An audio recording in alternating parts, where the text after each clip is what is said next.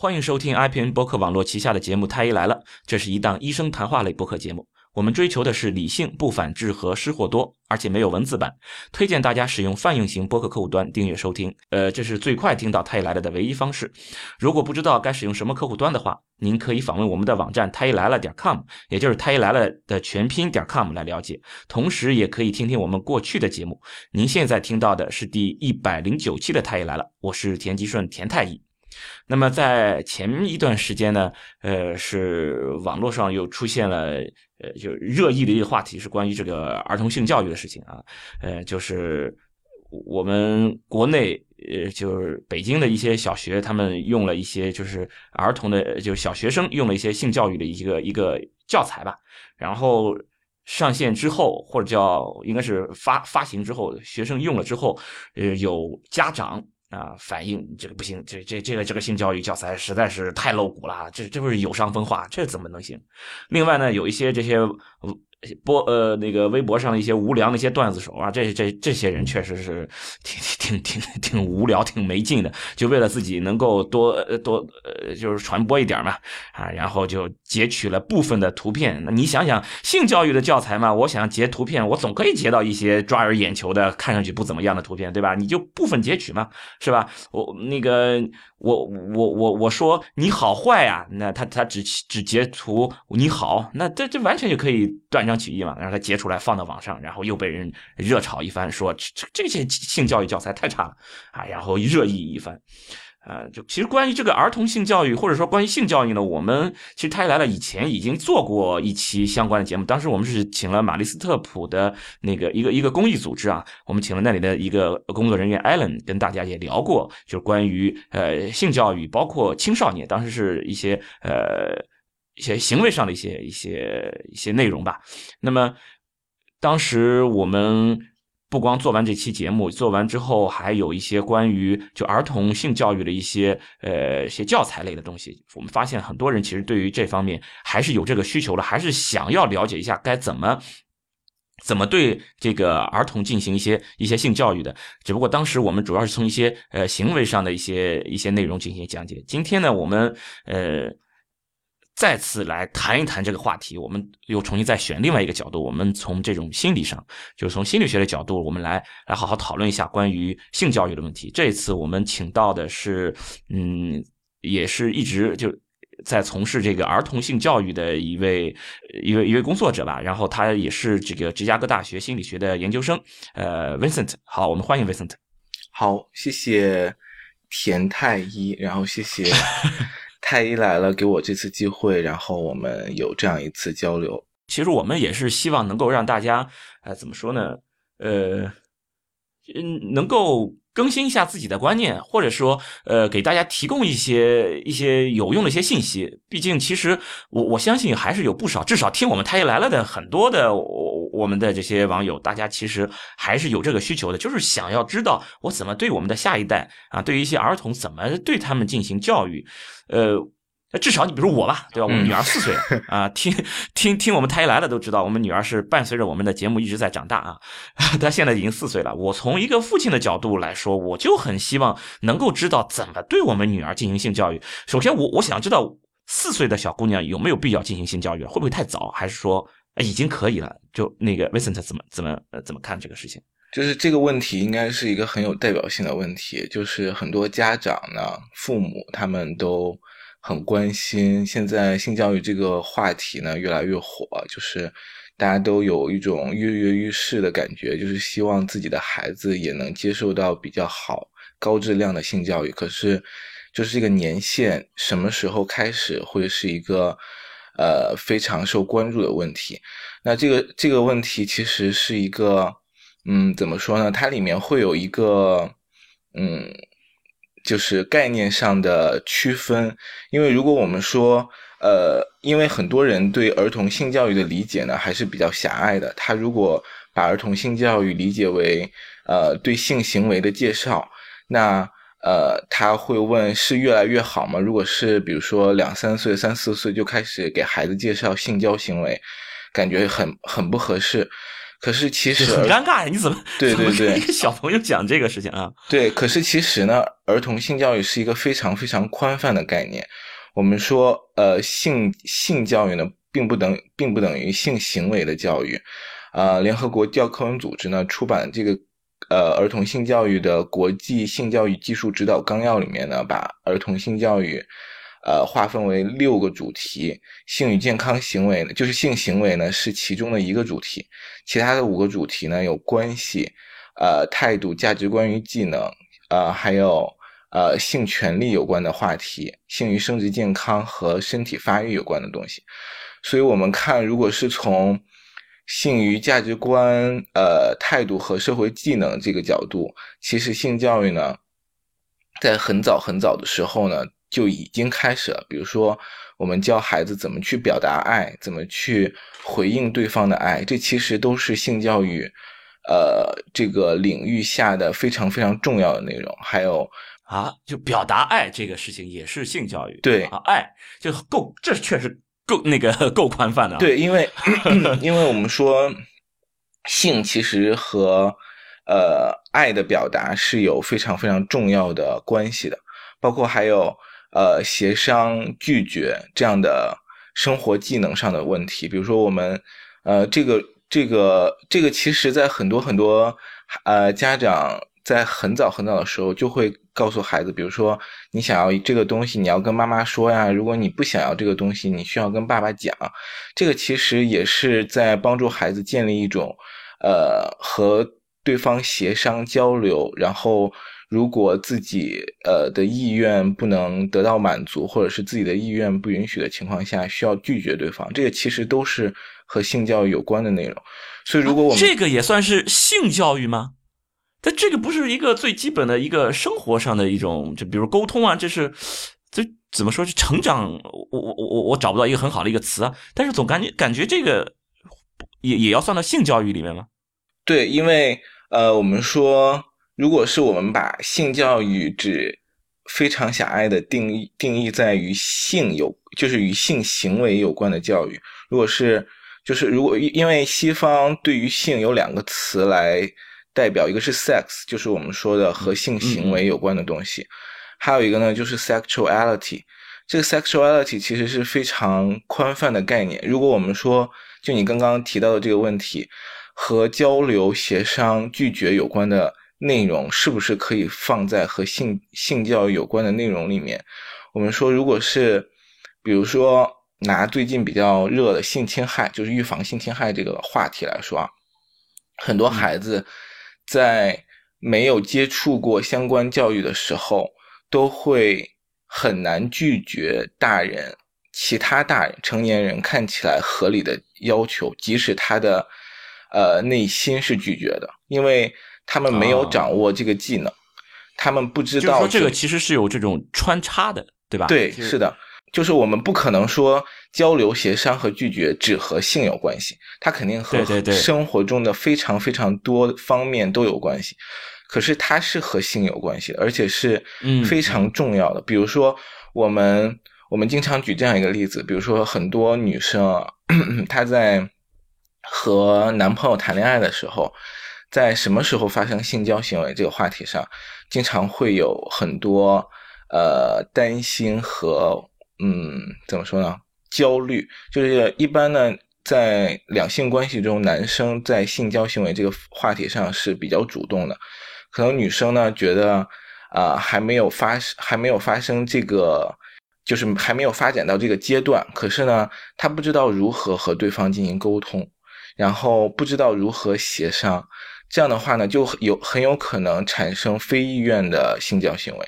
这个其实是嗯一个很普遍的现象。那我们很希望能够通过性教育，嗯，提前来谈这些话题，吧让孩子建立相关的技能，然后通过建立像这这样的技能，就可以规避很多和性有关的问题的发生。对。呃，就是说这个，比如说学会拒绝，很多时候，比如我我们工作中拒绝需求，对吧？大家就习惯了。但是你 真的生活中有些时候，尤其在性这方面啊，你你要是想要拒绝一下，确实也是不容易，对吧？如果你不不不会相应的技巧，或者你根本就没有意识到这方面的话，可能有些人都觉得我拒绝这件事情，是不是就意味着我拒绝他的这种性的需求，是不是等于拒绝了他这一个人？其实双方都是有这种有这种想法，包括其实你比如说很多都是男男生比较猴急嘛，是吧？那如如果男男性这边其实也应该要学习，当你当那个你的女朋友拒绝了你的这种性需求的时候，他不是拒绝你这个人，他可能他他并不是说哦我我我不要跟你上床，我就是不爱你了，并不是这么个意思。所以说，其实男生被拒绝这一方也应该是被需被也应该要学习这方面，就你不光要学习拒绝别人，也应该要学习怎么被别人拒绝。对，是的，而且。而且对于孩子来说，其实这个问题其实是更突出的，因为，呃，作为一个成年人，可能对于呃世界的权力关系啊，然后人际关系啊，都有一个比较成熟的认识。可是对于孩子来说，因为他每天都生活在很多成年人的影响之下，他们可能很难说去。呃，认识到拒绝自己的父母或者是拒绝自己的老师是一个对拒绝长辈，对是一个很成年人是确实，因为成年人对于孩子来说有一种这种权威感，对是的，而且当你拒绝一个权威，确实是要顶着很大压力的，对，所以说对人的这种这种拒绝的这种要求更高了，等于对是吧？而且就是我们也会讲有效的拒绝，因为很多我们看到很多孩子他在。在生活中拒绝别人，即即使是拒绝自己的同学，他的拒绝的技术啊，其实很差。比如说，他可能就呃一开始会先忍着，然后忍到不能忍呢，就会爆发。然后这个爆发呢，就会就像你说，他会牵，就是涉及到其他方方面面。就是如果我一开始觉得啊，我我不想要呃用拒绝来对回应你的这种。呃，让我不舒服的行为，我可能先忍忍到一定阶段呢，我就会彻底的否定你，或者是伤害到这两个人之间的关系。那其实我们我们我们希望孩子能够呃掌握的呢是有效拒绝的方式，比如说能够坚定的说，然后呃有相关的理论，就相关的事实来做自己。拒绝的证据等等等等，这些嗯比较有效的方法，都是希望孩子能够掌握的。嗯，OK，那么这这这这只只是拒绝的，这只是其中一部分。其实你前面讲，其实还有很多。对对对，嗯，比如说很多很多家长他都会问，那个性教育是不是越早越好？我们一直提倡，我们一直说这样一个观点，就是性教育并不是说你。你你你觉得现在啊可以开始啊？我们可开始，其实不是，并不是这样的。就是，呃，性教育并不是通过你的，并不是只通过你的言语，或者是带他读一个绘本，或者是什么的去就是展开的。孩子会在生活中有很多很多和性有关的问题，还有和性有关的探索。嗯，那呃。父母的行为和回应，不管是你觉得你有没有回应他，都是一种回应。比如说，举一个例子，很多孩很多家长在孩子问到我从哪儿我从哪儿来这个这个很经典的问题的时候啊，呃，很多家长如果觉得啊现在还没有，如果家长觉得啊四岁开始性教育会比较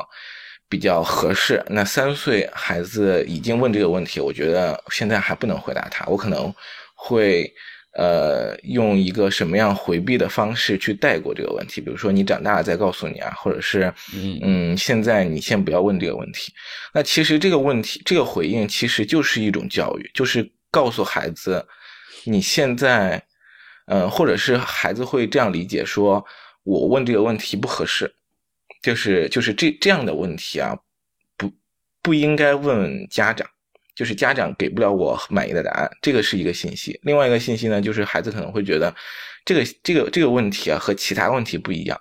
因为可能其他问题不管是父母可不可以回答，他都会比较积极的态度去回应，或者是我们一起去找答案啊，去读书啊或者什么的。可是遇到这样的问题，父母如果是这样的态度，孩子会觉得啊这个问题不是是不是个好问题，或者是。相关的这类问题可能有有有一些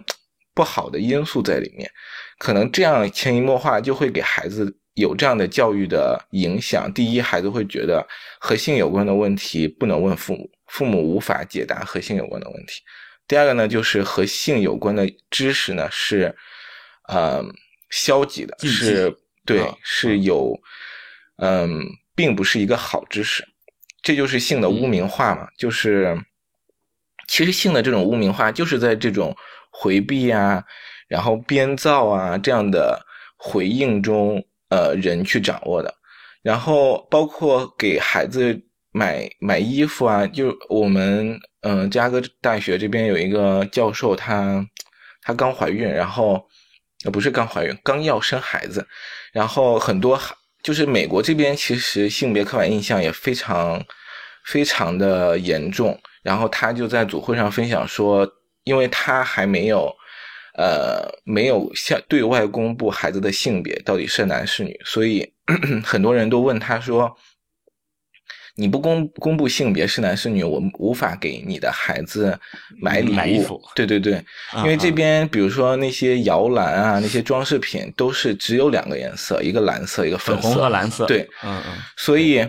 所以他就很郁闷，而且他作为一个就是很希望能够去性别刻板刻板印象的父母呢，就非常。不想要买蓝色和粉色的东西，可是他他也买不到其他颜色的东西，所以所以他就告诉我们，他到最后就买了一个黑色的黑色的装饰物装饰他的摇篮，然后他的父母还很很生气，因为这件事情。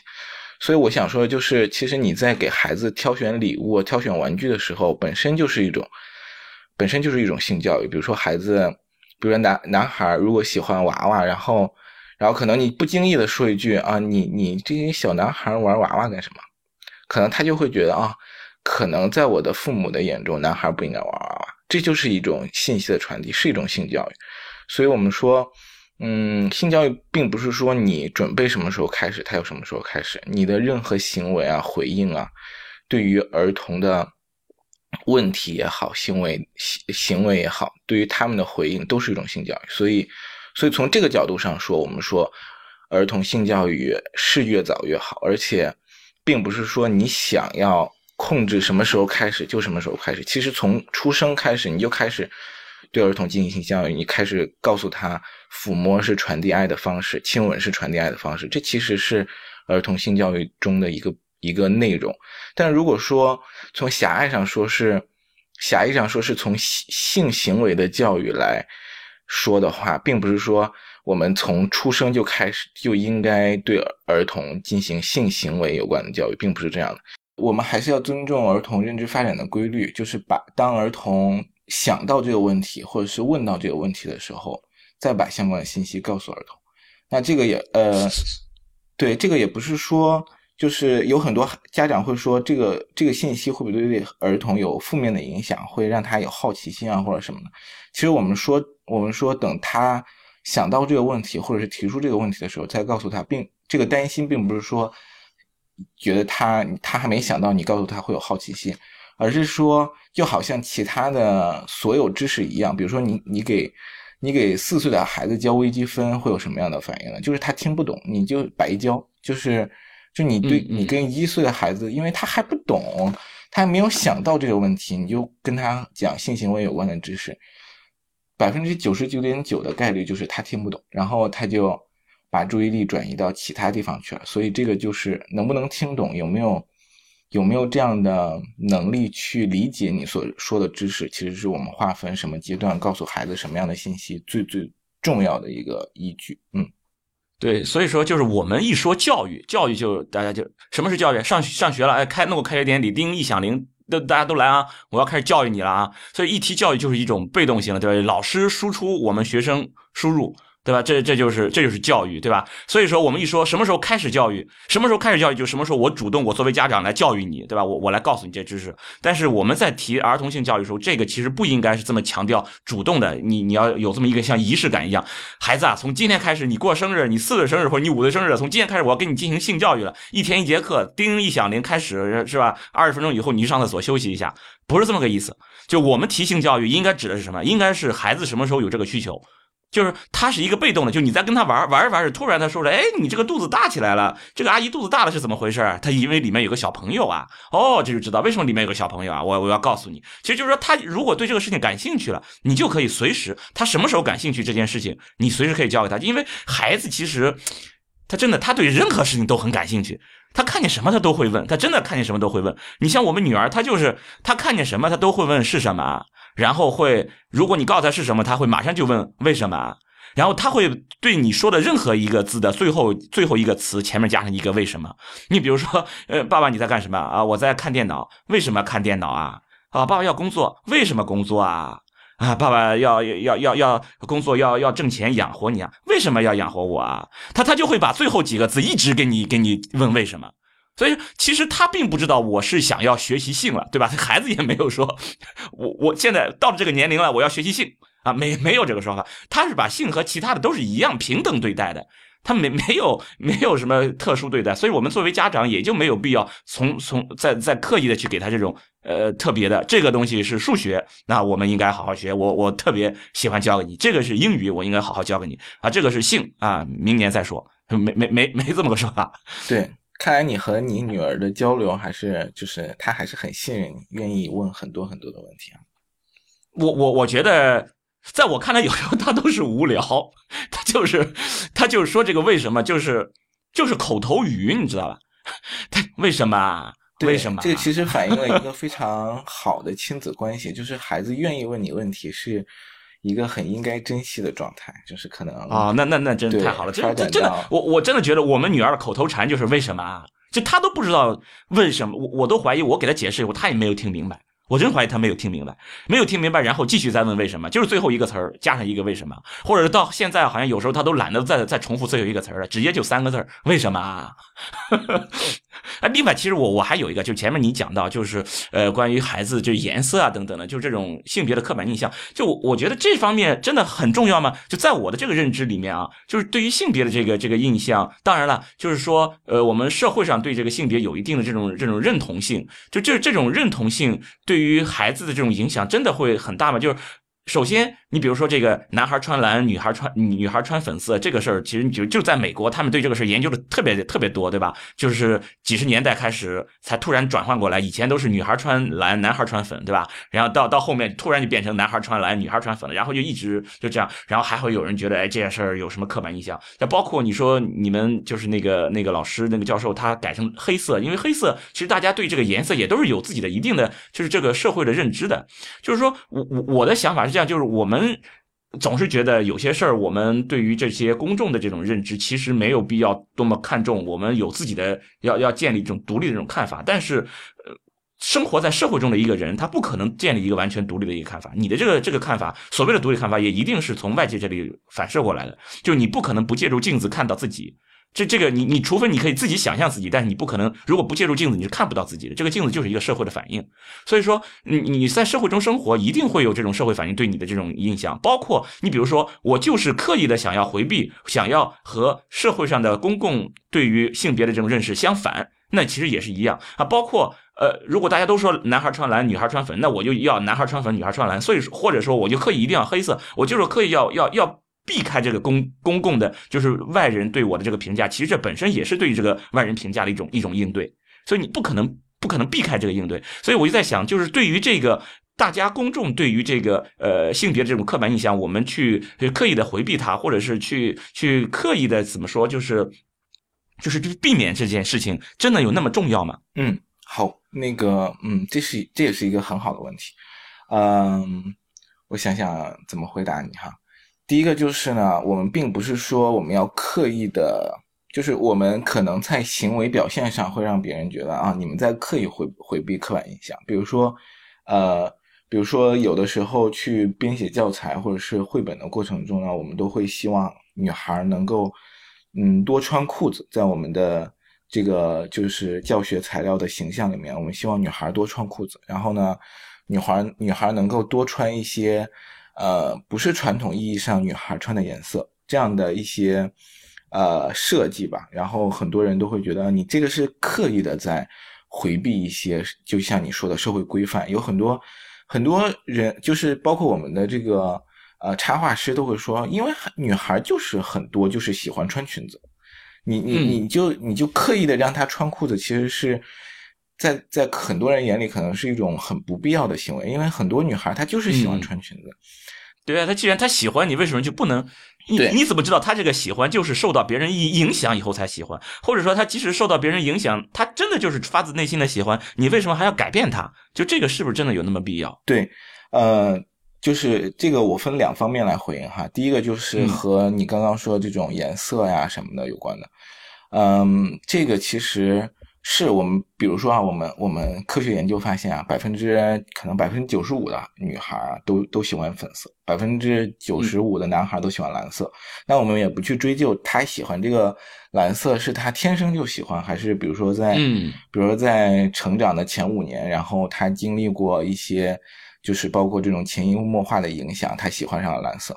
可是总有百分之五的男五的男孩或者百分之五的女孩，他不喜欢粉色或者不喜欢蓝色。比如说，我们可能说，可能大部分女孩啊，她都喜欢穿裙子，可能有一，可是有一些女孩她不喜欢穿裙子，或者是或者是大部分女孩她都喜欢女性刻板的工作，比如说她嗯，她喜欢去当老师啊，或者是去幼儿园当老师，或者是去呃当护士，或者是嗯类似的工作。大部分男孩呢，他都喜欢去当警察，或者是去当飞行员，或者是去保卫祖国当军人。对，这样的男性的刻板的工作，这可能是一个事实。可是我们在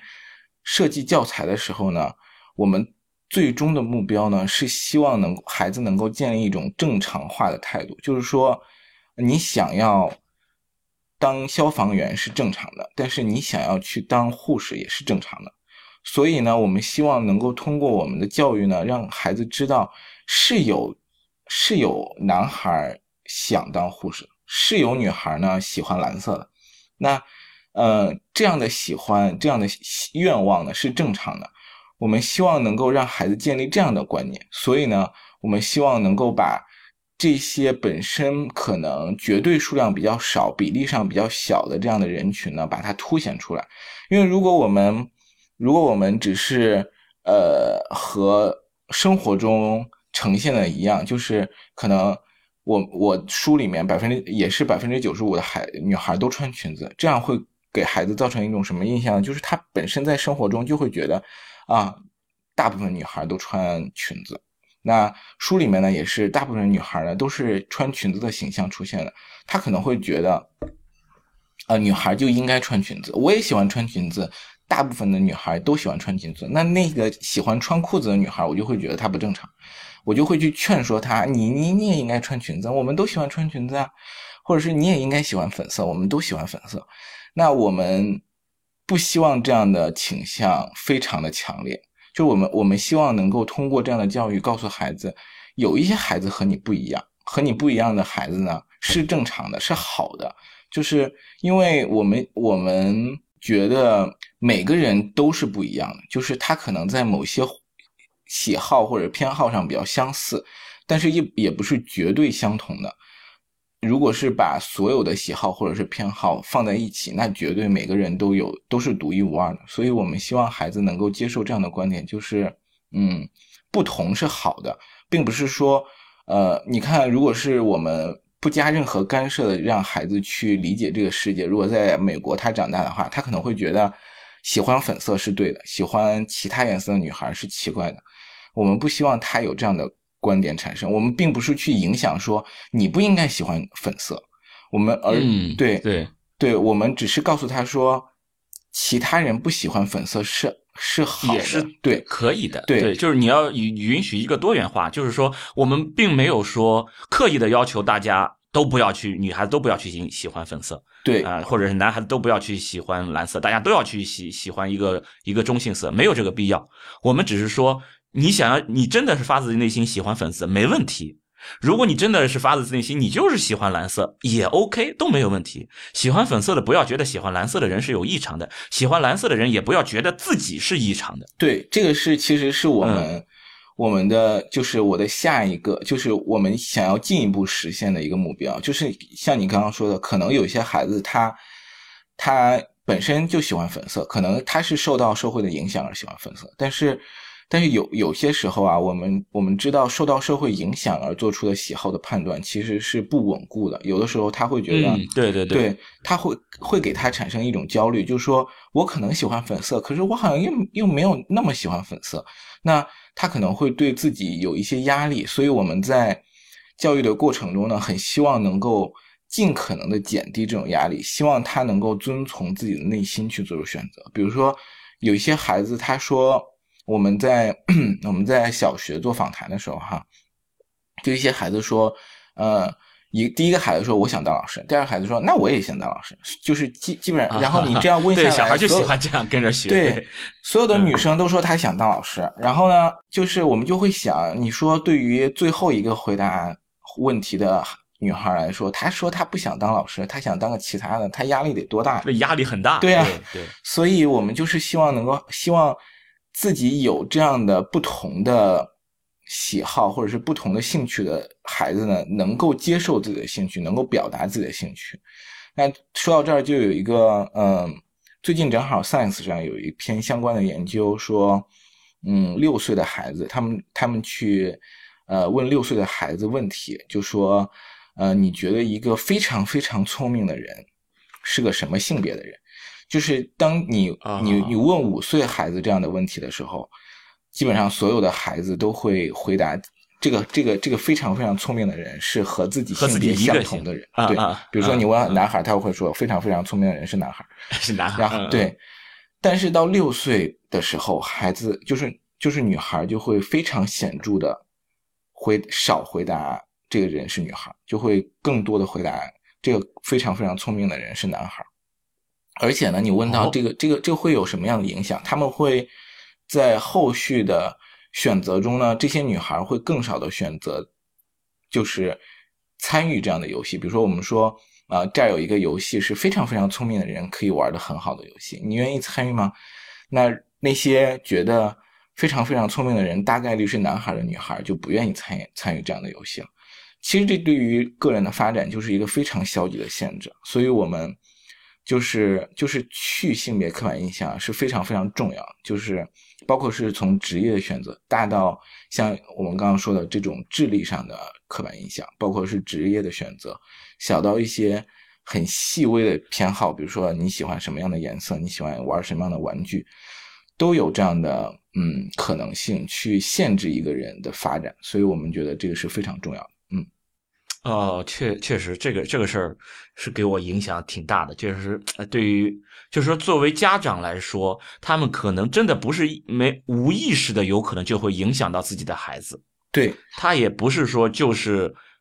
因为作为家长来说，大家都是被这个社会的整个总的大大多数人的一些呃一些想法，或者说整个社会或者叫风风气之类的吧，所所影响的，就是我们的这些。之所以是刻板印象，就是因为我们就是我们在自己的主要意识上是意识不到它的存在，我们已经成为习惯，进入我们直觉层面了，其实就相当于，所以我们就会把这个事儿当做理所应当，然后我们把这个理所应当投射到孩子身上，这个时候其实我们并不是故意的，只有我们不停的要提醒自己，不停的提醒自己，才可能不让自己的这种刻板印象，让自己这种直觉影响到孩子。对。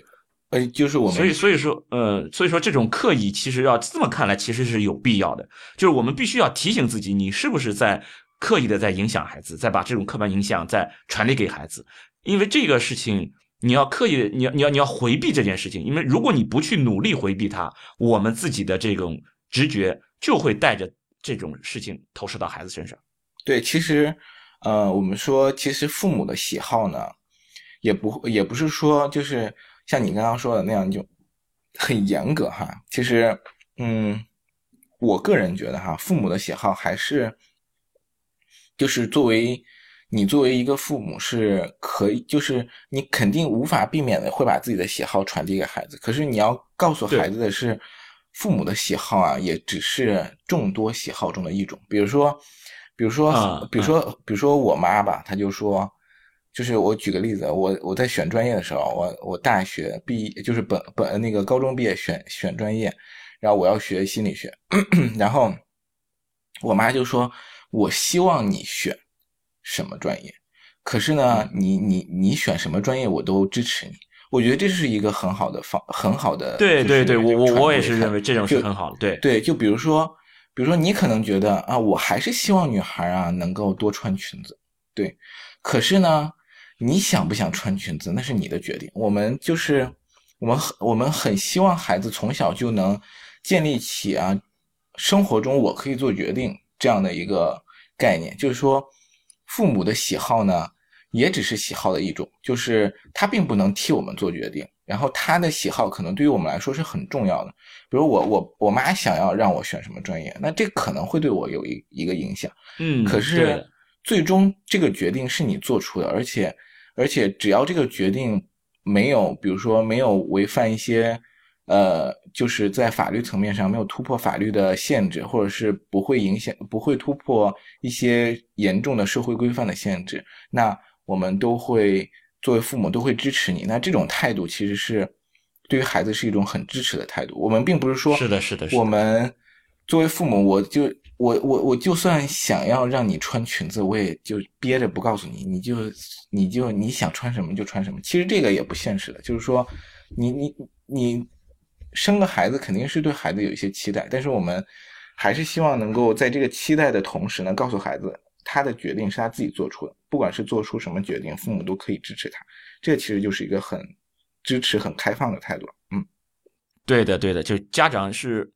你就是作为家长。管教孩子是必须的，对吧？你要这个基本的这个社会的一个底线，你必须要有。的。你比如说孩子要偷东西了，那你不管怎么样，你我不能让你自己选择，对吧？这个是基本的一个底线。但是在底线之上的选择什么颜色，对吧？你选择穿什么衣服，家长可以表达自己的态度，对吧？人都有表达自己态度的这个权利，但是最终的选择权，孩子还是应该给他的。对吧？对对对，这这这点我我也是很很赞同的。但是我觉得有一个问题，就是从你们的角度来说，我觉得是有是有难度的。你比如说，就是你前面讲的，就是在出这个呃教材的时候，你说要要顾及到，其实其实就相当于你要顾及到少数群体嘛，是吧？就对于百分之九十五的人，他们都是喜男孩喜欢蓝色。对于那百分之五的喜欢不喜欢蓝色的男孩，你们其实在编教材的时候要顾及到他们，对不对？这个。你你看，你要在这个节目里面费了这么多口舌，你来传递给我，我才能理解你们的意思。那么，你如果把这个事情直接放到这个教材里面，我想确实就会打引起大家的误解。哎，你干嘛？你这个教材，这不是，这不是就怎么说呢？你这个教材就是要自己就是要。要要要找事儿吗？或者你们这个教材就是要要故意的，就是独树一帜，就是故意的要要要出个什么什么事儿吗？就容易造成误解。因为毕竟这个事儿，你看你，如果你不在这个节节目里面这么跟我解释，你前面花了很长时间来解释，我这样才明白你到底想干什么。那你在一个教材里面，你其实就直接把它给给给说出来了嘛，是吧？那确实是会造成别人的误解。所以你们在在出这个教材的时候会。会会会怎么说呢？能经会经历过哪些比较比较麻烦的一些事儿呢？或者说有有有有哪些坎坷或者是一些一些经历呢？就是说，呃，因为教材你们是要顾及到很多人的，就是要顾及到少数人群的，对不对？但是其实对于读者来说，或者教材的使用者来说，还是更多的都是大多数人，就是这种多数人群，对不对？所以说，在多数人群看来，你这种呃。太多的针对少数人群的这一这种这种可以说是爱护吧，对吧？对于这种少数人群的这种呃这种保护，或者说在他们看来，可能就是需要更多的解释才能让他们理解，否则就可能在他们认为，哦，你这就是要不让我，就是不让我去找我，呃，就是追求我自己喜欢那个，就会产生这种误解。是这样，就是比如说啊，我那个。我们举一个很好玩的例子啊，就是其实，在就是我最近的这个热议的这个教材里面哈，有很多残障人的形象，就是就是编教材的时候也会希望能够呃加入这样的形象去作为一个平等的倡导吧，就是说，因为因为我们发就是我们发现，我们发现在很多就是当下流行的教材里面哈。就基本上残障人的这个形象是很少很少，基本上没有。然后，然后我们希望能够通过这样的形式呢，告诉孩子，嗯，残障人在生活中是存在的。然后呢，他们也可以就是和我们有一些良性的互动，然后会给我们带来一些，比如说他们也可以给我们提建议啊，给我们提供帮助啊，这样一些这样一些情节。那基本上没有人去质疑这样的情节。所以我觉得，就是很多质疑啊，它其实还是出，就是站在自己的角度，就是如果我觉得某一些某一些群体啊，它是不正当的，或者是它是嗯有道德瑕疵的，那我可能会对他出现在孩子的教材里面会有反对的声音。就比如，就是就是讨论了那么长时间，没有人说到残障人这件事情。所以这其实是一个很好玩的这个现象。他只是在表达自己的一个价值观，他是在表达自己。他他的目的可能并不是为了反对你们，只是为了表达自己的一种价值观。对，还有就是你刚刚说到的这个，呃，我们需要去解释，我们需要去告诉，呃，比如说我们，我其实这是每个性教育工作者面对的这样的，呃，怎么说呢？特殊的情况。比如说你你去你去教语文，你你肯定不会去给孩给父母讲我们为什么要教语文，我们为什么选这篇课文不选那篇课文，可能很嗯对对对，可能可能可能一些非常注重孩子教育的家长可能会去看啊这个。这个呃教材里面，这个这个为什么要选这个？为什么不选那个？对你为什么选了李白没选杜甫？对，但是基本上不会有人，或或者是不不会有人去说为什么你先教三角函数，再教什么立体几何？基本上不会有人去有这样的这样的疑质疑的。可是对于性教育来说，哈，遇到这样的质疑还是很多的。所以，嗯，现在一般。比较呃流行的做法哈，第一个就是呃在教教教育之前，就是开展教育之前，先培训教师，呃这个是很重要的。就是教师作为一线的教育的工作者，也是教育工作的实践者，所以他们的他们的态度和价值观对于教材理解是非常非常重要。那很多呃很多时候，其实在其他学科也有教师培训这样一个环节，可是基本上其他学科教师培训。是教法的培训，就是告诉他们啊，比如说这个这个这个知识点你怎么教孩子可能比较喜欢，或者是呃这个知识点你用什么样的形式教会产生更好的教学效果。可是，在性教育上，教师培训花在很花很大很大时间在嗯教师的这个对于相关内容的理解和对相关内容态度的建立上。比如说，可能教师本身他就不知道。阴茎是啥东西？然后呢，你你就需要告诉他阴茎是什么。然后呢，他本身对于说阴茎这个这个这个这个这个行为或者是这个语言啊，他就呃说说不好，就是他说不出口，他自己都说不出口。对，所以又花掉很多时间在这个方面上。所以，所以你刚刚说的，比如说我们为什么要放这些东西在教材里面？我们放这个东西的呃目的是什么？并不是说。并不是说我们我们放到这里面就说啊，每个人都就是所有女孩都不应该喜欢粉色，并不是这样的。当然，你可能你可能作为一个就是普通读者，没有没有经历过培训，你看到这个教材，包括你再对于性别刻板印象有一些执念的话，你可能说啊，这个教材就是在教孩子啊，所有女孩都不喜欢，不能喜欢粉色。嗯，并不是这样的。对对，所以我们还是更关第一个就是更有一些有一些团队呢，就是他们采取这样的方式，比如说。呃，保护豆豆啊，什么，他们也是，就是以培训教师的方式来推展推推进性教育，就是让教师能够建立起一些比较我们说在性教育上比较正确、比较科学的价值观，然后让他们在呃教育的过程中去呃影响孩子。那这个这个策略呢，其实是建立在家长对于学校的信任上，就是。一般呢，大部分家长还是说，虽然我可能有不同的态度，可是我信任学校不会不会对我的孩子做坏事。就是大部分家长还是有这样的态度的。对，还有另外一种方法呢，就是直接面面对家长来进行呃教育性教育知识的普及。比如说我们，比如说有一些人，他可能说我们招募一些家长来进行性教育的。传的，或者是我们通过家长去找到孩子，那这个其实是一种有有选择的。我我我呃，就比如说，嗯，我去通过孩通过家长来找到孩子，那找到的找到的孩子都是什么孩子？都是家长对于性教育态度比较开放的孩子。所以，对对对，所以这样的方式选择偏移了嘛？对，也是一种方式，可能可是它不能。就是传递到所有的孩子上。本身这些孩这些报愿意报名的家长，他可能本身对于性教育的态度本身就是比较比较开放、比较积极的，所以这个问题呢，相对来说就不那么严重。嗯，但是就是你刚刚说的那个呢，其实它是一个挑战，但是我们我们觉得性教育这条路啊，特别是在中国推行推行性教育这条路，并不是我们并没有把它当成一种短期的或者是很快就能成功的嗯嗯这样的一条道路来走，因为它肯定还是需要需要那个过程的，就是在在当下，可能很多家长不能理解为什么这个这个内容需要放到。教材里面，他可能对于这个目的啊有一定的误解。可是，就是慢慢发展呢，可能接受的人会越来越多。比如说五年前还是六年前，首师大的张美美老师做了一个成长的脚步的这个，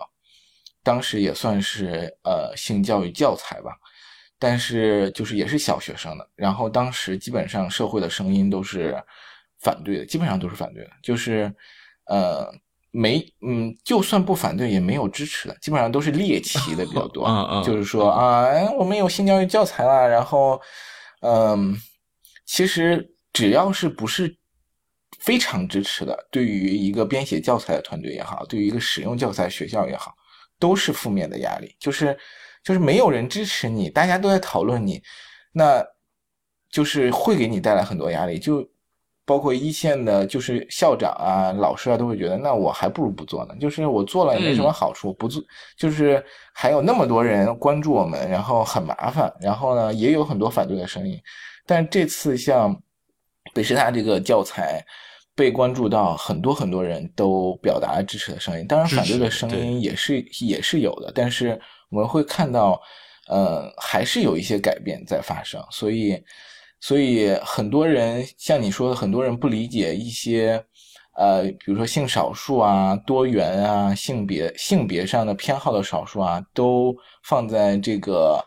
教材里面，是不是？呃，很多人不理解，是有这样的不理解，但是我们还是希望能够，呃，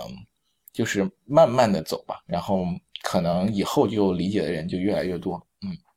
确确确确实实是这么回事就怎么说呢？就一直以来。你比如说我，我也是一直以来就觉得国内的这个性教育实在是糟的不能太太糟了。我之前我一直就是觉得，为什么性教育糟，是因为我们的工作教育人员是不不够，就是相关的性教育工作者这些就做的不够。后来渐渐渐渐的，我发现真的不是那么简单。就是当一个问题成为一个积习，就是说这个问题就是一个陈科，或者叫就是说呃一个陈年老病，这种这种时候，不可能造成这么一个问题的这个根源只在一方。啊，只在这一个人身上啊，只在这一小撮人身上啊，把他解决了，是不是就 OK 了？就好像这个国家呃要要要不行了，要走下坡路，要灭亡了，是不是就这个国家的皇帝不行了？我把这个皇帝改了就行，或者是某一个奸臣，我把这个奸臣改了就真的不是这么回事，是各个方方面面都出了问题，是这个社会里面的每一个人，千万不要忘了自己也都出了问题，包括性教育这件事情，真的是这样，不是简简单单的这个性教育工作者他们的落后。就性教育工作真的，我把性教育的相关的教材都出来，没人用，对吧？我我不是说我没有教材，其实教材确实是有问题，有些可能一开始你连教材都出不好，对吧？这是确实是性教育工作者他们的问题，有有问题。但是即使是出来好的教材，也有可能没有人去用它，包括包括从事教育的人，就是前面你讲的这个，我觉得很重要，就是要给给老师进行培训，有些老师都张不开嘴去教。你去自学吧，就你把这个教材，你你你你出来就怎么样？自学吧，其实就这样。以前我上中学的时候就有就有那个生理课，生理课是哪一章讲生殖上讲生殖系统这一课，全都是自学的呀。但大家都是拿过发下教科书来，先找这一章，嗯，开学之前就已经自习完自学完了，反正老师也不会教，对吧？其实就就这样，老师也不会张嘴。包括到现在，你看我。我我一妇产科医生，我我去讲阴道分娩、阴道分娩、剖宫产和阴道分娩，我这是我张嘴就来的。经常会有人在网上就说：“你不要讲阴道分娩，你讲顺产行不行？不要讲阴道，多难听啊！”哎，其实这这会有这种想法，就觉得这是一种禁忌。你你你你在大庭广众之下，你讲这种词儿，对吧？对其实不你不脸红，对现象。其实对对，很多人啊，他都就是包括那些支持性教育开展的校长啊，还有还有老师啊，还有父母啊，他们就讲到性教育啊，就都是不想讲性这个词，都是比如说教师培训的时候，他说啊，我们这个那个嗯。青春期教育，或者是就是 呃生理卫生教育，就是他就是不想讲性这个词。包括这几天那个知乎上还有一个问题说，我们应不应该给性教育起一个其他的名字啊？什么什么？呃，对对对，就经常会给什么给这些就是生殖器相关的东西起各种各样的名字对，就包括妹妹对吧？包括有妹妹对，有一些有一些嗯从事性教育的老师啊，他都不愿意把阴道叫阴道，都要叫产道。就是说，产道怎么怎么样？可是其实你说阴道呢，它并不是只是生产孩子用的，它还有很多其他的用途。那你你就是非要把它叫产道呢，其实就是传递了你你的一个态度的问题，就是你觉得有一些字，有一些和生殖器官有关的字是不能讲的。其实这就是就像你说的，就是还是需要有一些呃慢慢的发展。不，嗯，对。对，还有就是你刚刚提到，就是，呃，性教育的挑战呢，其实，呃，我我们遇到的一个很大很大的挑战啊，其实是，呃，我们说的教师，就就是现在国内呢，并没有，并没有性教育或者是生命教育这样一个专业，包括在北师大，在所有的师范大学里面没有这样的专业，所有的老师呢，他在走上工作岗位之前，并没有。上过这样的课，再加上他可能从小到大，像你说的，就是生物课，就初初一下学期的那个生物课，他都就是那一章他没上过，或者是他的书根本就被定起来了，那那两章，然后被定起来，那真够狠的。这个对啊，就是有很多学校，我们发现 他们发这个书的时候，就相关内容他先定起来。他觉得哇，这工作量够大的呀！他觉得这个内容你把这时间拿过来教一教。对啊，这个内容不能让孩子看，所以我们会发现，就是很多老师他缺乏这样的基本的技能。包括我们发现有一些，其实他是北师大毕业的哈，就马上要走上那个初中生、初中、初中的教师岗位的一个女老师，她都不知道阴茎是啥意思，就是。嗯，所以大学毕业了，对呀，就是就会存在这样的。这样的让你觉得不可思议的东西，它就是对，这就是之前我我我们一直在在吐槽，就什么性教育太差，就包括就我你像我们在门诊上都碰到过博士，一对男女都是博士，就从来没有正常的性行性性交过，就是说呃不孕来来看，就是因为没有正常的性交，不知道性交是怎么一个过程，那么不不知道这种事我们都碰到过，所以就感慨中国这是什么性教育，完全没有性教育，博士呀。博士能够能够毕业，这是最就在国内接接受了最高级的这种这种教育了。哎，不知道什么是性教。对，所以我就我我们就觉得就是，比如说像开放相关的，呃，在大学先开放相关的专业，让大学生都能了解，然后这样的话才有可能。就因为我们不可能说在每个学校开展性教育都进行，就是比如说三四天的教师培训，这个对于很多学校来说也是不现实。所以就是没有人教，是我们可能可能很多人啊，他就是像没有接触过性教育的人，他可能不会觉得这是一个大问题。可是其实对于性教育工作者来说，这一个非常非常大的问题。就是就像你说，我们 我们把那个教材出出来了，可是没有人可以教，没人用。对，还有现在很多校长他已经意识到这个东西是很重要的，但是但是他找不到人教。老师也不愿意教，他自己呢也不能教，没法教，就不会教。然后有很多人可能觉得啊，是不是社会上反对的声音是嗯是很就是会给我们带来很多负面压力？我我个人倒觉得并不是很多人想象那么严重。第一个就是现在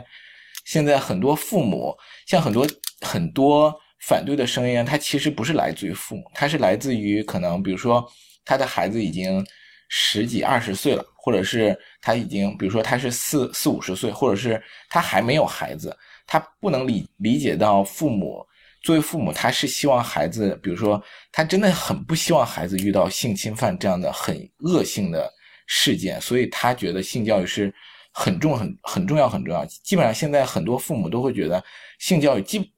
至少他会觉得防性侵教育是非常重要的。所以，对对，我我真的是出于这方面去考虑。对，所以很多是出于这方面考虑。对，所以就是我们遇到的来自父母的声音，并不像很多人想的那么消极。就是很多消极的声音，其实它不是来自于父母的。所以，所以这个这这方面的压力呢，并不像我们说没有人教这么大。就是因为真的是 你找不到人教这个东西，其实这个教这个教育是无法推进。你不可能说靠几个。靠几个嗯出教材的人去 教，这是不可能的。对，就是对，就是所以所以这个是一个很很大的挑战。嗯，哎，那那好像也是有一些家长就表示，你比如说之前也是我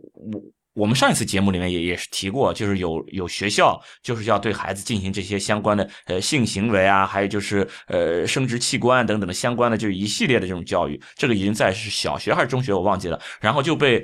家长确实是被家长投诉到什么教育局啊，或者是周围邻居还是什么，反反正总是被这种社会上的人员投诉到教育局，最终就是给给给给停掉了。就其实这方面也是存在，就大家还是有这种想法。那一方面，我作为家长，我担心我的孩子被性侵，这是一方面；但另一方面，作为家长，他们也是担心你教给我孩子怎么去有有有发生性行为，你这不就相当于是在鼓励孩子去发生性行为吗？就他们会有这种想法。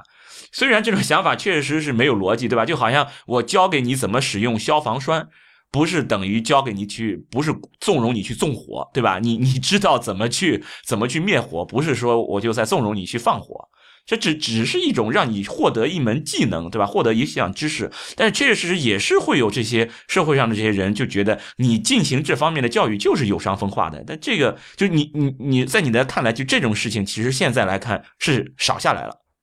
是少下来，可是还是有，像你说的是有的，但我觉得这个是很，怎么说呢？我我之所以说这个并不是我们最担心的压力，其实还是有，还还有一个原因，就是如果你这个教育管理者啊，你的态度是很坚定的，其实家长是不会给你造成很多影响。比如说我们遇到过这样的，就你说这个信任啊，嗯，对，比如我们遇到过这样的家长，就是说。就是拿拿着性教育教材去找校长，说你们为什么开这个课啊？你们我们我不允许我的孩子上这个课。然后那个校长就说，如果你回去以后从头到尾看一遍这个教材，如果你看完教材以后还有这样的想法，你再来找我。如果你看完教材以后没有这样的想法，你就不用来找我了。从我这个角度上说，我觉得这个教育非常好。然后呢？他就这么告诉告诉家长，然后家长回去了就再也没来过。所以就是我觉得，不光是就是信任是一方面，如果是遇到这样的挑战呢，很多时候啊，包特别是嗯，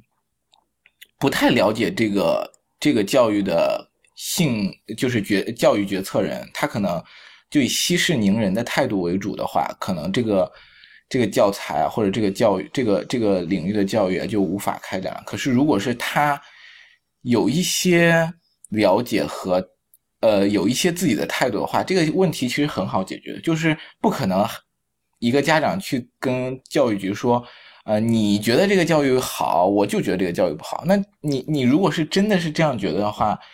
这个这样的家长毕竟是少数。你我们也遇到过真的是有这种确确实少了，对对。而且就是教作为一个教育监管者，你的态度是很重要的。你的态度是会对家长态度造成很重要很重要的影响。就是说，你如果觉得，你如果能坚定的告诉家长说，我觉得这个教这个这个教育是很好的，而且是非常必要的，那基本上在这么少的可能公开表达自己反对的家长来说，百分之九十九的家长可能都会再重新思考他自己的立场和态度。所以，这相当于也是被权威或者是被这种社会的这种呃是怎么说风潮所影响了嘛？人总是会被影响的，对。对，所以有很多这次事件呃爆发出来以后，有很多媒体提出了这样一个问题，就是呃，孩子要孩子要学什么，不能只听家长的。就是说，家长呢，你你在儿童教育这个领域呢，其实你算不上是非常非常。有专业背景的，就是你可能有一些儿童教育有关的知识或者是信念是有偏差的，所以呢，所以所以就就好像我刚刚举的例子一样，就是嗯，有些家长他可能觉得一些阶段的孩子学某些语文知识或者某些数学知识，他觉得是。不合适的，可是他也不会表达反对意见，因为什么呢？因为他觉得这是有专业力量在，这是有，嗯，对，这是有背后的这个编写教编写教材团队的考量在的。所以，如果家长能够对性教育的这个内容能够有这样的呃信任和嗯支持，就非常非常好。嗯，对，还有其实很多家长他们对于心理。他们认为心理学的门槛很低，仅此而已。只是说他们不知道心理，或者是和性教育或者和教育相关的这个专业性，他们没有意识到这个专业性有那么高。他们其实是一些外行，其实他们只是有这种受教育的需求，然后因为他们以为教这个教育的门槛，这个专业性的门槛比较低，所以说就会发表自己的看法。但事实上，其实他们并不够专业，还是一个外行。对，而且我觉得，嗯。推行这样的推行这样的教育，还是需要有战略的定力。就是说，我比如说作为一个校长，我既然决定要推行这个教育的话，啊，我我肯定是要预期到有一些有一些压力，并不像是推行科学课或者推行啊语文课那么简单。所以，就是如果是碰到一些反对的声音就放弃，那可能就很难再发展下去。当然，很多校长他。他做出这个决定也是经过深思熟虑的，所以对还是挺好。嗯嗯，哎，让我们其实我还想再讨论另外一个问题，就是说我们现在一直在说性教育多么好，多么有必要，对我们多么重要，对不对？那么就是从专业角度，就比如说从教育的角度，或者从心理的角度，或者从性心理的角度，从孩子成长的角度等等等，不管是哪种角度。对儿童进行性教育到底有没有什么风险，或者是不良的影响，或者是潜在的风险，有还是没有？难道做一件事情它就只是有百利而无一害吗？其实，如果一个事儿一点坏处都没有，我倒是也有点怀疑了。那你说，就从这个专业角度来说，我对儿童进行性教育有没有什么风险？嗯，是这样的，就是我们还是看你，呃，你说的性教育啊是什么？什么？怎么说呢？是什么类型的性教育？其实现在有很多，就是社会，就是世界上有几个几个流派吧，算儿童性教育流派啊。有一个叫守贞性教育，就是守贞性教育，其实在呃美国的一些宗教保守地区是很很盛行的，包括他们说银戒指计划，就说呃给给女女生未婚女生要戴银戒指，然后呢就是证明你不要。不要婚前发生性行为啊，然后呢，嗯，结婚的时候呢再换成钻石戒指，然后就类似于这样的这样的教育啊，这是守，这是第一第一种叫守贞教育，第二种叫全面性教育。全面性教育呢，就是说，呃，它全面性教育的大概的概念就是说要把呃综合性的性知识和技能和态度都要给到孩子，就是我刚刚说的，比如说那六个。嗯，六个关键概念相关的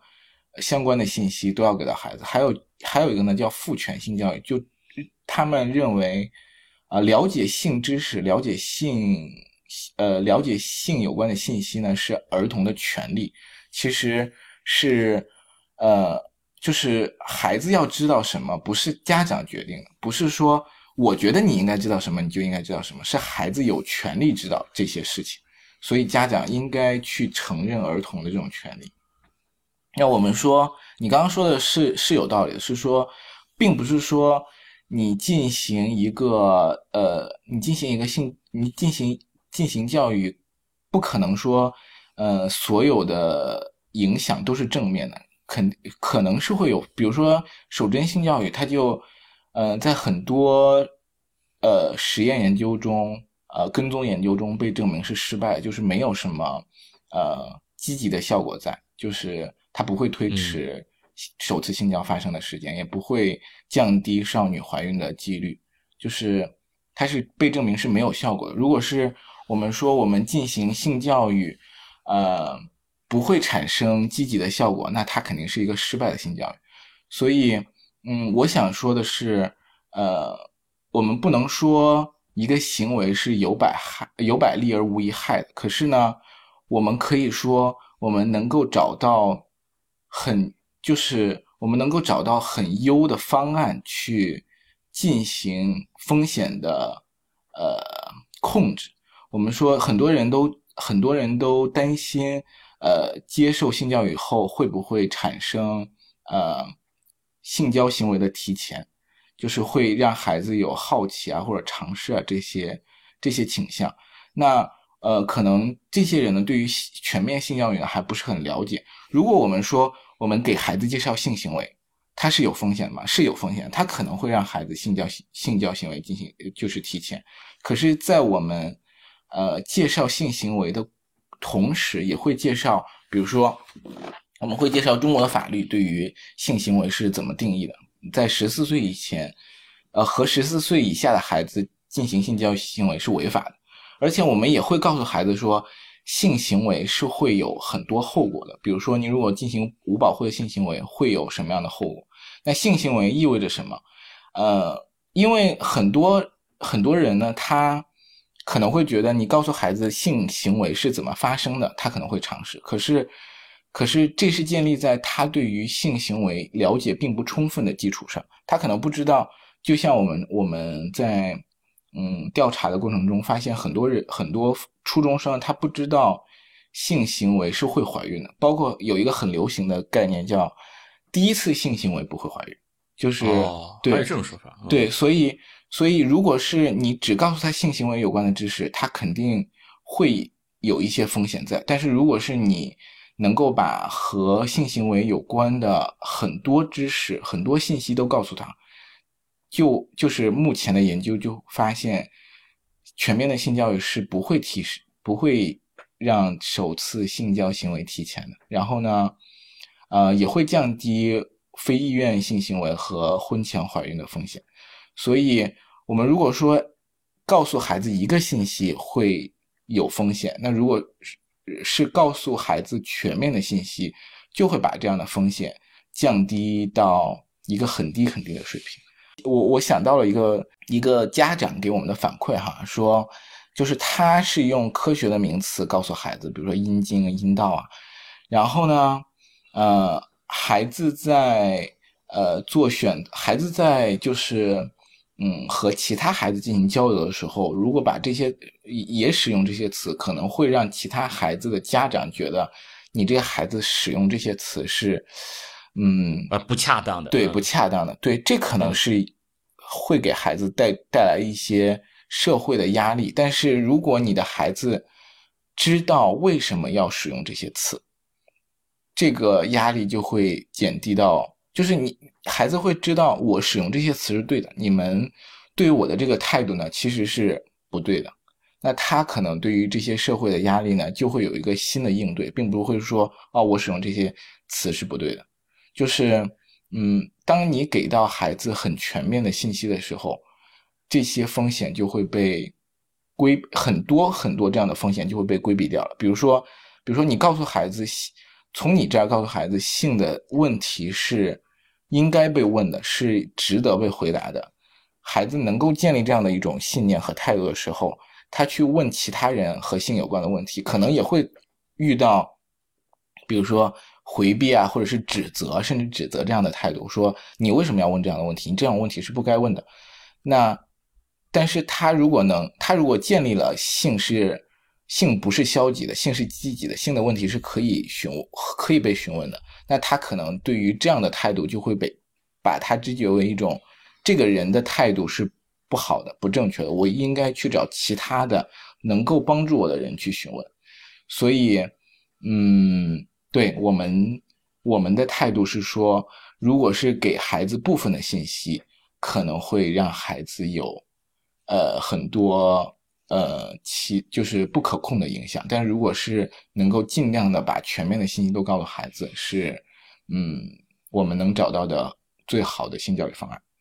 对，所以说就是你说会不会笼统的讲，会不会有这种风险，有不良的影响的风险？那总是笼统的，既然笼统的问了，我笼统的说可能会有，但是其实应该是更细化的，我们具体的去讨论这个事情，其实更多的是跟你到底做了哪些方面的教育有关，就是你到底是教育的内容是什么有关。我们现在要做的就是要摸索一些对。就是进行了这些教育之后，能够让孩子获得更大的好处，然后让他们受到的影响、受到的风险尽可能小。其实相当于我们要去做这种类似的实验，去去去让孩子更好的获益，这是我们的性教育一个目的。包括比如说我我据我所知，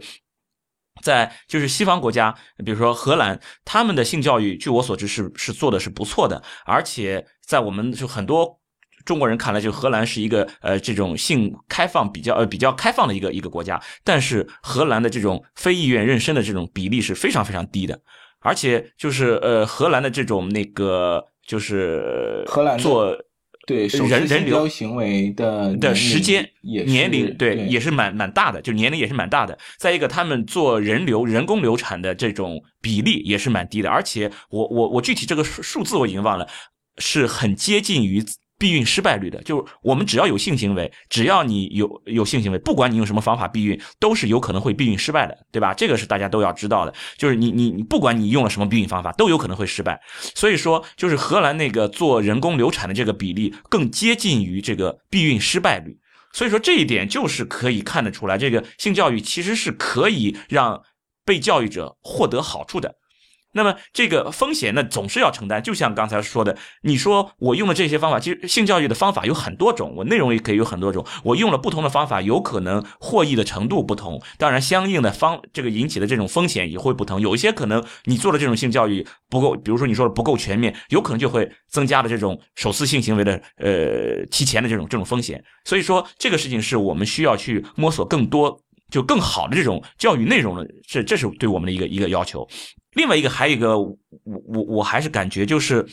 确实这也是一个风险，这个风险是我们没法回避的。就是说，我们现在进行性教育，是和我们现在所处的这个社会发展的水平也是有有一定关系的。以国内的这种社会发展水平，大家对于性的这个认知的普遍的这种认知，就是在这种低水平上。就是说，大家对于性的这个认知其实就是蛮低的，就是。大家，你比如我说阴道分娩，就是有很多的人对这个是觉得很不顺耳的，嗯，就是不希望我说这个阴道这个词的，就大家都是这种这种这种社会的全社会的大部分人人的认知就是这样的。而如果一个孩子反而他他的这种认识，他受到的教育更加超前，反而会让他处于一种社会的焦虑之中。就是说，让他更难找到和自己同类的人，而不管你怎么样，即使是你已经被教育说，哎，你的这种想这种想法才是更先进的，即使是我要建立你这种自信啊，不要被别人什么什么所影响，但是你出于这这种大部分人都有这种这种这种同同辈之间的这种这种压力感，这种还是存在的。所以说，我想对于孩子进行这种性教育，如果你。在这种国内这么落后的这这这种这种普遍落后的这种社会环境下，进行一些太过先进的一些教育，反而是确实是是是会让孩子增加了一些额外的一些压力、一些焦虑感，这样对他们的心理上其实是有更高要求的。就是说，我们能想到这一点，就是我教给你孩子，如果有人说啊，你你在你说了阴道，说了阴茎，如果有人说，哎，你这个人怎么这样，你不用管他。那是他们不对，即使是我教给孩子这样，但是如果他碰上一个这样，碰上两个，碰上十个，碰上一百个，大家都这么说他，他的压力，他的焦虑感还是会存存在的。这对他的这种这种信心，其实也是一种消磨，一种打击。所以这个，我想就是说说，这是一种社会的压力。对于孩子来说，就如果他们受到的这个教育太过先进，其实也是一种对他们来说是一种压力，也是一种焦虑感。这种事情。我觉得比较难难难避免，还是跟我们现在所处的这个社会阶段，整个社会阶段是有关系的。也就是说，我们这个社会的发展水平到现在这个水平，可能也就只配得上我们现在的这种性教育。然后我们要付出一定的代价之后，才能让我们的这个性教育水平有所提高。然后我们的进步是要一定的时间，然后要不停的付出一定的代价的成本上，才可以有不停的、不断的一点点的进步的。嗯，关于你说的这个，我有我有我有我有一点回应吧，就是你说的这个，呃，你说的这这种担心呢，可能是存在的，但是呢，我们也不能过于的夸大一个学校性教育或者是说性教育课程的对孩子的这种影响，并不是说我们说，嗯，就像我刚刚说的，呃，性教育它并不是说只是在课堂上去教授。呃，我们说就是他从出生就开始接受性教育，但是，呃，我们如果说你从课堂上进行教授，你就会，你就决定了孩子对于性教育相关的，呃，知识啊，或者是态度啊，呃，这个其实也是不现实的。如果我们我告诉孩子，嗯，这个东西叫阴茎，你平时呢应该用阴茎，呃，男性的生殖器官叫阴茎，外生殖器官。的一一个叫阴茎哈，然后呢，你平时应该用阴茎来称呼他，但是呢，在就像你说的，在平时他在社会的和同伴的交往啊，或者是和其他人的交往中，他会接触到一些其他的词，他也会感受到和这个生殖器官有关的社会规范是什么。可能现在目前国内很多地方，它社会规范还是说，呃。尽量不要称呼他为阴茎，可能是，甚至是尽量不要在公开场合称呼他。我们只是希望能够在呃课堂上，或者是在一些我们能够控制的渠道，去让孩子接触到这样的一些信息。但是我们不可能说，我们告诉他信息就决定了他的态度，他们还会在其他的地方接触到其他的信息，这也是一个教育的过程。最终呢，他的态度是会被。这些综合的过程所影响的，就是说，我们不可能说我们在课堂上教教他，你应该用阴茎来称呼这样一个器官，他就不会用小鸡鸡或者其他的称呼来称呼它，这是不可能的。所以，他还会在社会化的过程中去学到，对于一些人来说，在不必要的时候，我不，我可能不需要用阴茎来称呼他，甚至我不需要去称呼他，但是在需要的时候。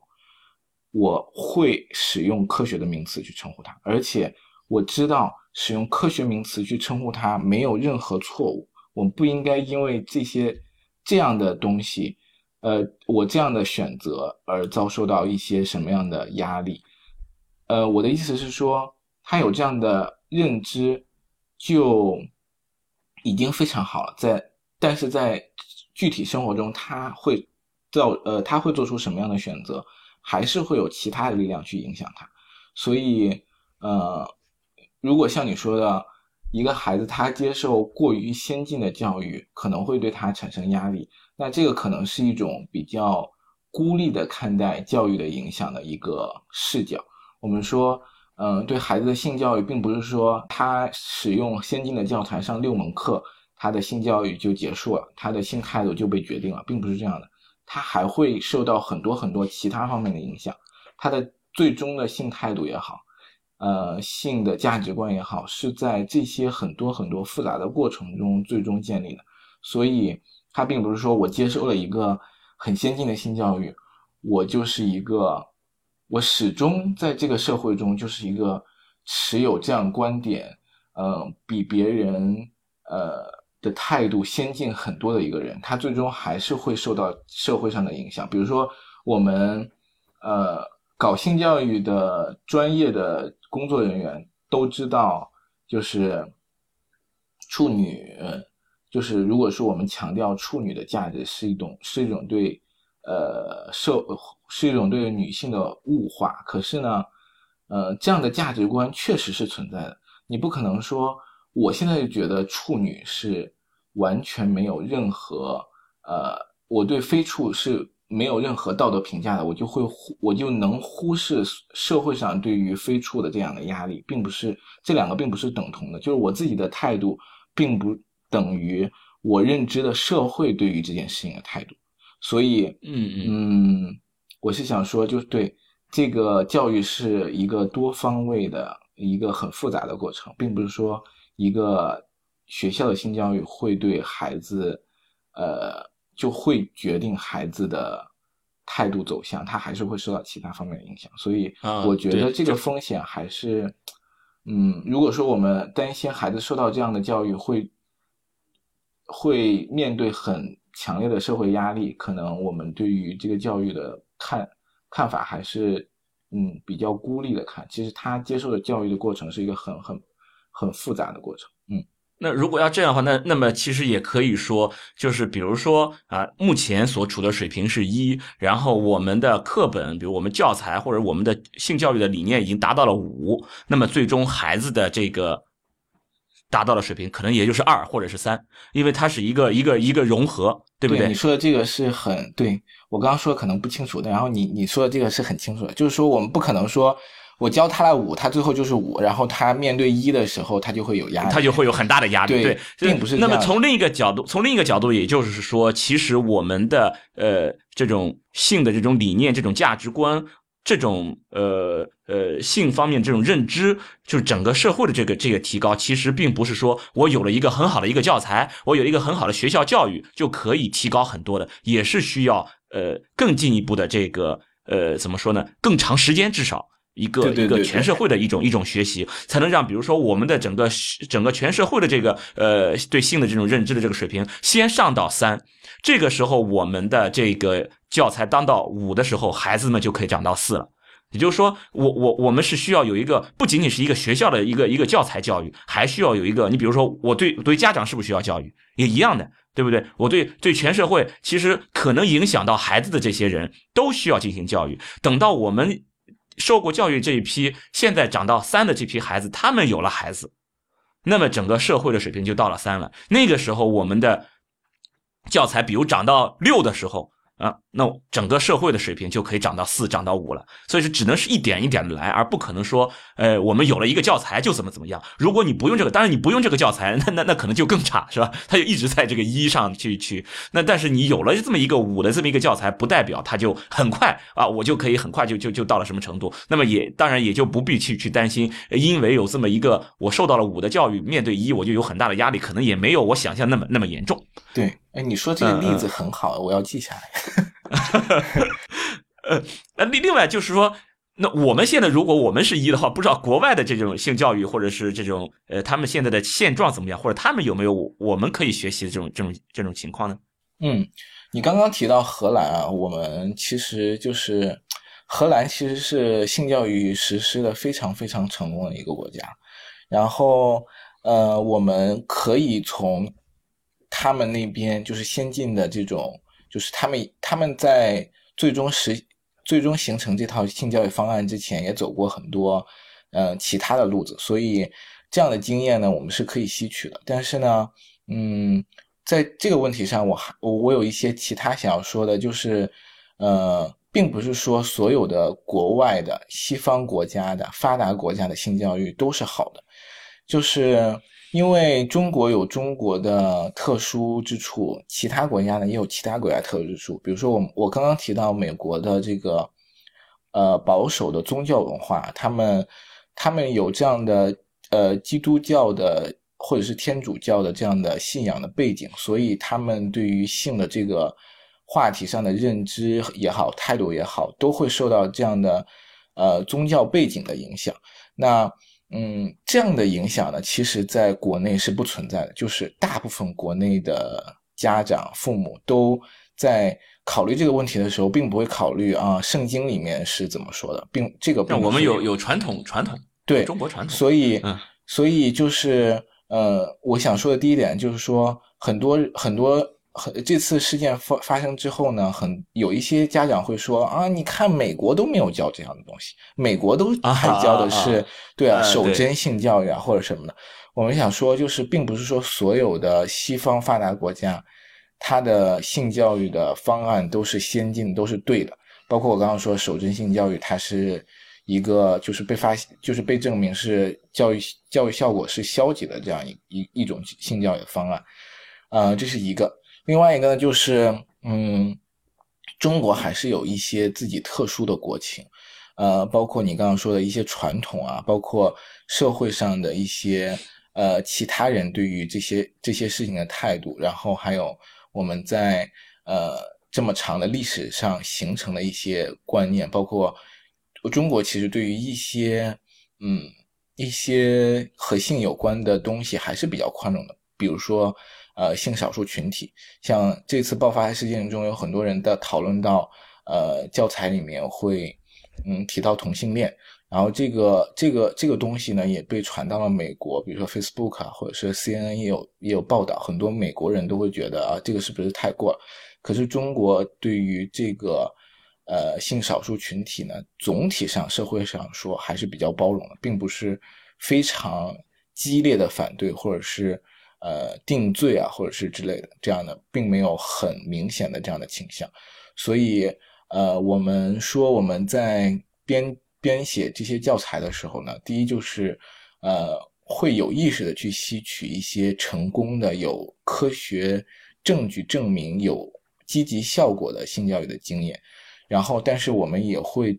考虑到中国的呃一些特殊的国情，然后去把相关的内容顺序还有信息的呃这种呃呈现的方式进行一些调整。嗯，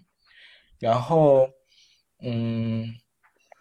这呃我我我可能这这个我要说的这个可能呃有一些跑题，可是就是。呃，有很多人都问到，是不是应该告诉孩子，比如说二年级的时候告诉孩子性教行为，然后呃，很多人会觉得这是对西方的一种不怎么说呢，不负责任的借鉴，就会他们会有很多人会觉得说全盘西化所谓的对对，这是西方的教育方式，中国人不应该这么教育啊。但是呢，嗯，我呃。就是这样的信息给到孩子，其实是一个非常非常，呃，就是无法回避的、很正常、很必要的一个信息。为什么呢？因为到六六六七岁的时候啊，孩就一般到三四岁的时候，孩子会第一次问那个我是从哪儿来的。这个时候呢，就说妈妈你是妈妈生的。基本上很多孩子就，嗯，就已经满意了，就这样答案。有的孩子会问妈妈是怎么生的，这时候就会。呃，牵扯到阴道分娩或者是剖宫产这样的概念，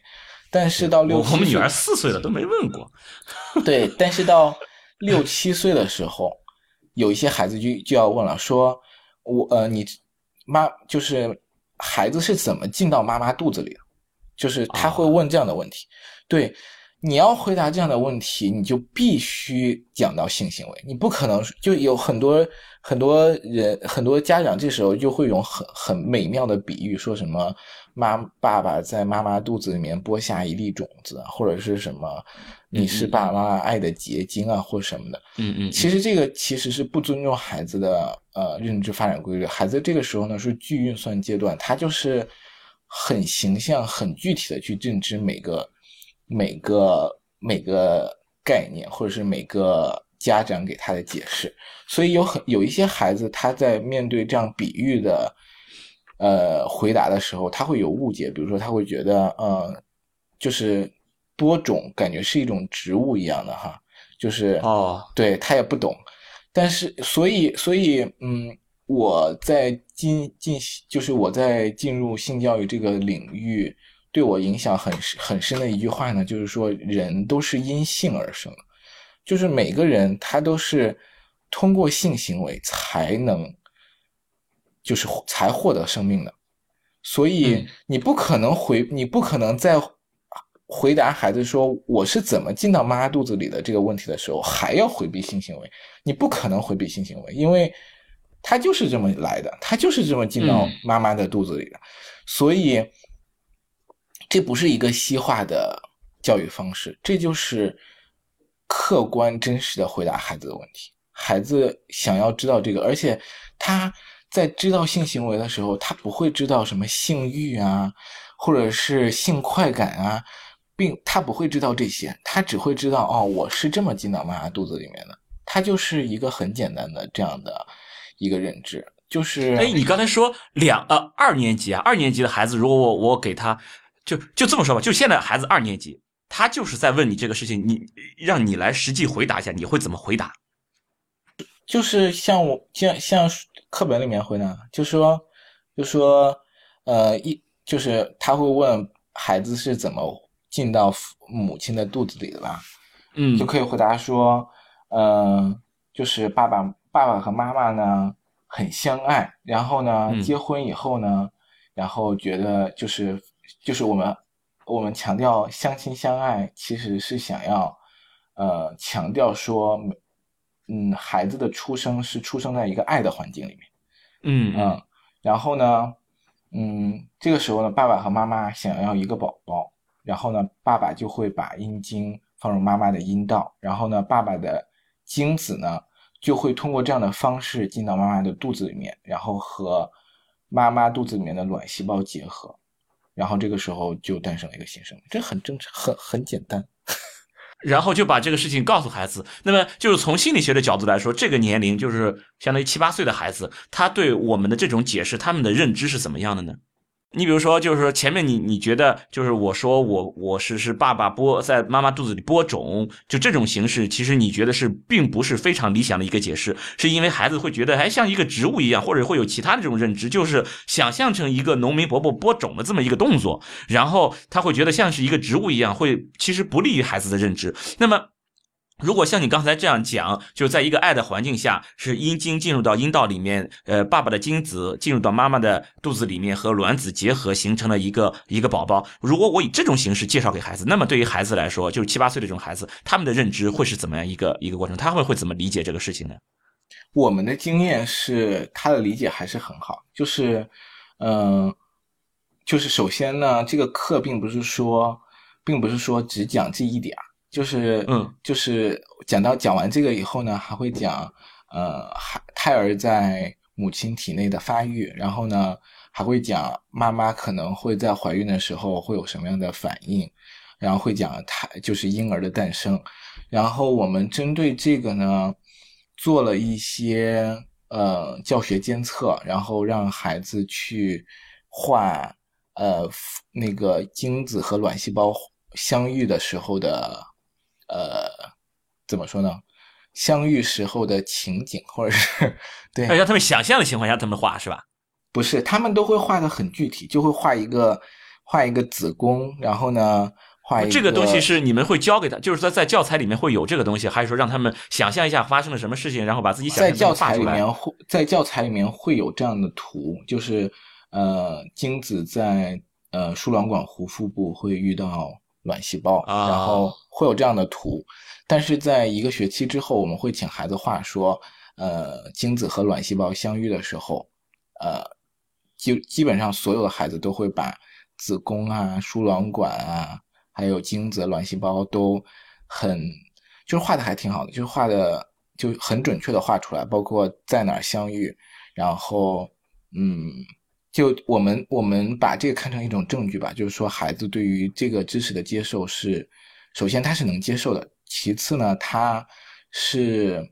并没有说呃有很多复杂的很多像很多成年人想象的一些复杂的反应，他们是很简单的把这件事情接受了，然后呃就是记住了一个事实。对对对对对，还有就是有一些有些我们会收集孩子们对于上课的这个反馈哈，有一些孩子会说，呃，我终于知道我是怎么来到这个世界上，或者是我我是就是虽然这个反这个反馈，嗯，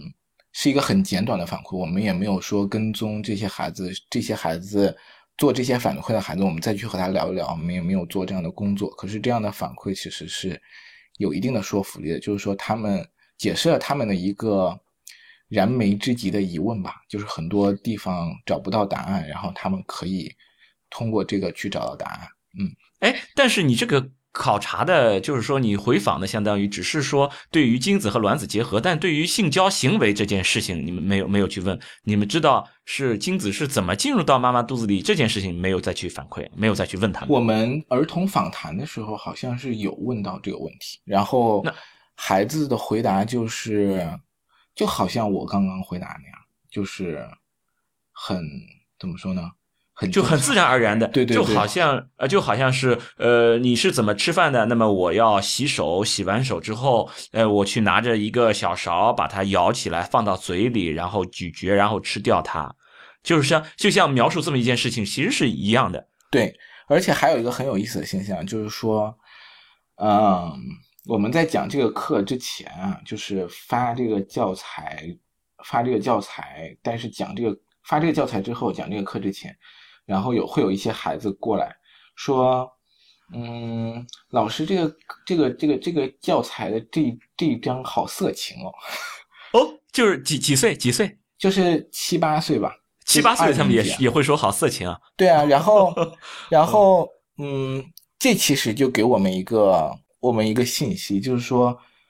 你不你不教给孩子，孩子都知道。就是你说，如果是我，你如如果是我们从逻辑上去思考的话，这些孩子是没有上过这个课，然后呢，他也没有从其他的方、其他的渠道去接受过这样的性信息。如果我们说，如果如果如果站在一个普通的父母的角度，没有开展过性教育，然后呢，这个这个性教育的课还没上，所以在他们的认知里面，这些信息对于孩子来说，应该孩子对于这些信息是一张白纸，什么也不知道。但是孩子已经知道，孩子知道这些东西很色情，所以呢，他他他怎么知道的？他们这个渠道他们的态度就已经建立了，就就像我刚刚说的，你不告诉他也是一种告诉，你就是比如说在在电视上出现有接吻的画面，然后父母就会脸红着转转台，或者是说这这个小孩不能看，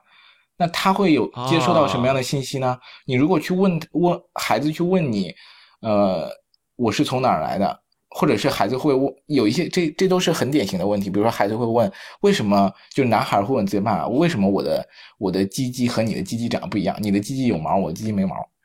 然后然后妈爸爸会爸爸会怎么说？爸爸可能会说啊这个问题不好，不要再问了。他会有什么样的信息的得到？他就会得到哦和生殖器官就和阴茎有关的知识都不行，都不好。所以所以你以为你把他保护的像白纸一样，其实呢，他已经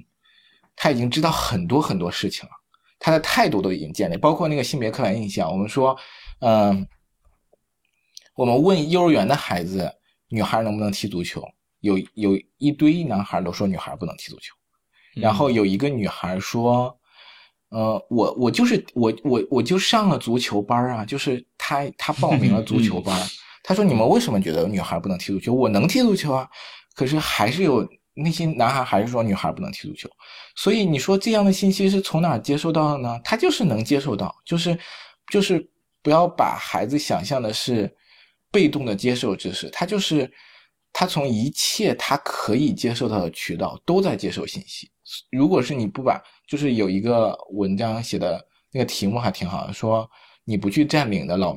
老司机就去占领了，就是嗯就是并不是说这个这个还不够准确，就是说你不去占领的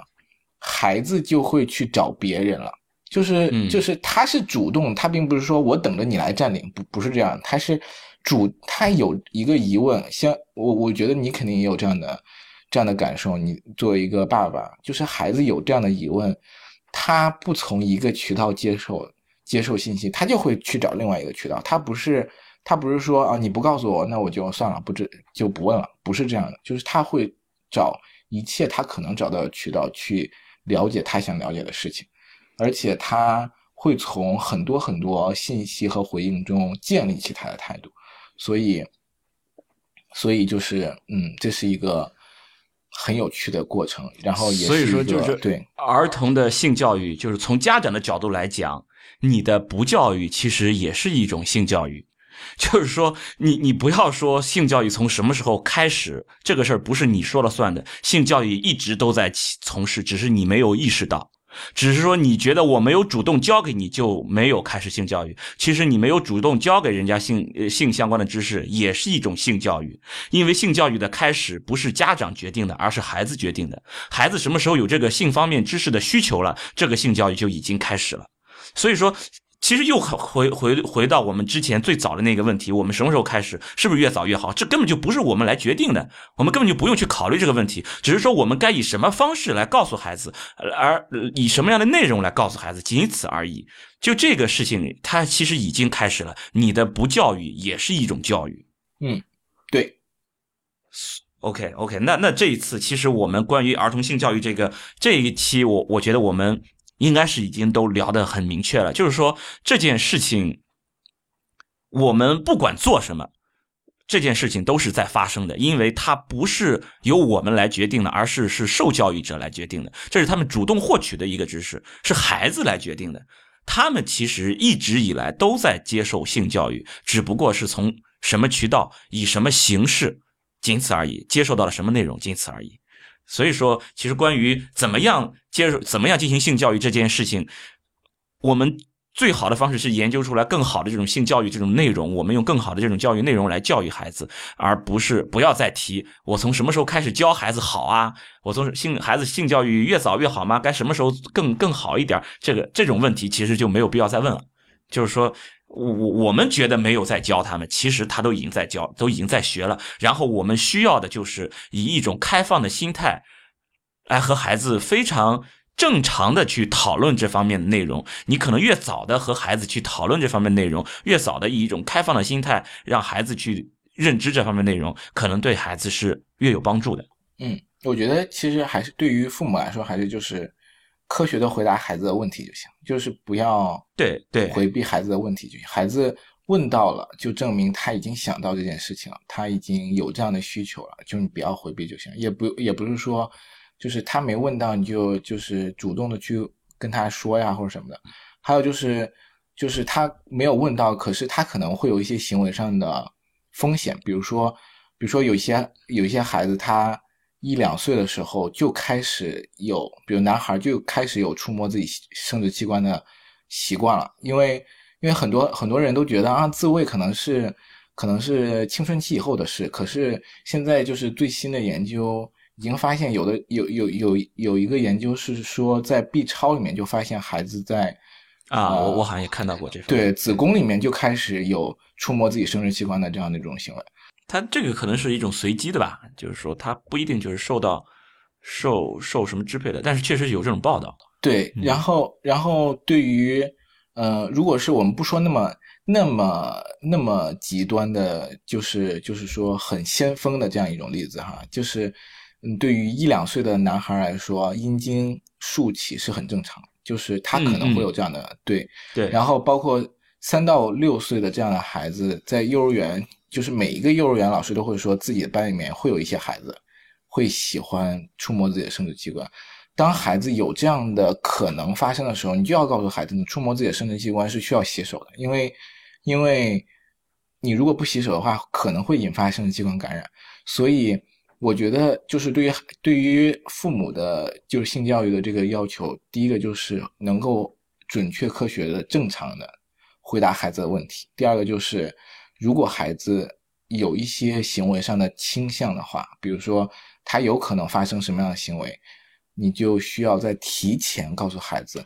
和这个行为有关的态度也好、技能也好，是需要提前建立，比如说。洗手啊，或者是不要用其他异物去触摸自己的生殖器官，更不要往自己身体里面塞东西，这是很重要很重要的。所以，所以对我觉得对于父母来说，这两点是很重要。嗯，OK，好，好，好，那那那这一期内容，我我我觉得我是学到了很多，毕竟我也是在要要去怎么说，将来也要。